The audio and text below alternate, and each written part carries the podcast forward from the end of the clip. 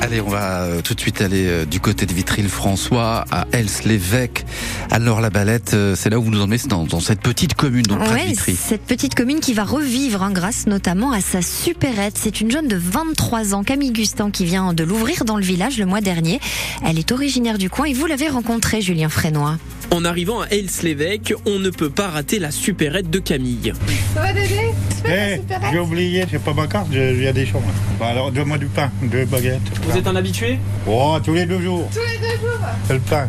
Tu me prends une photo, tu me connais C'est le seul que je fais ça quand même. Oh, elle m'aime bien quand même. Bah, j'ai pas le choix. Comme Dédé, ils sont une petite centaine chaque jour à passer par la supérette de Camille.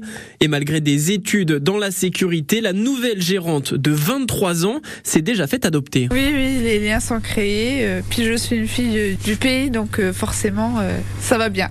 Il faut dire qu'il n'y avait plus de commerce depuis le début d'année et que la clientèle est plutôt âgée. Quand je vois la- les clients qui arrivent, je sais déjà ce qu'ils veulent. Enfin, En plus, chez Camille, il y a du choix avec près de 600 produits. je travaille quand même boulanger parce que je fais des pots de pain. Je travaille aussi avec les producteurs locaux du coin. Fin d'année, j'aurai aussi la FDJ qui va s'installer. Camille Gustin a même aménagé un petit espace détente pour boire un café et discuter.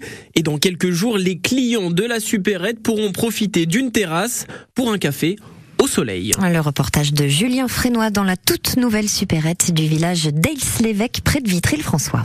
Pour un petit café au soleil, disait-il. C'est bien ça. Ça tombe bien.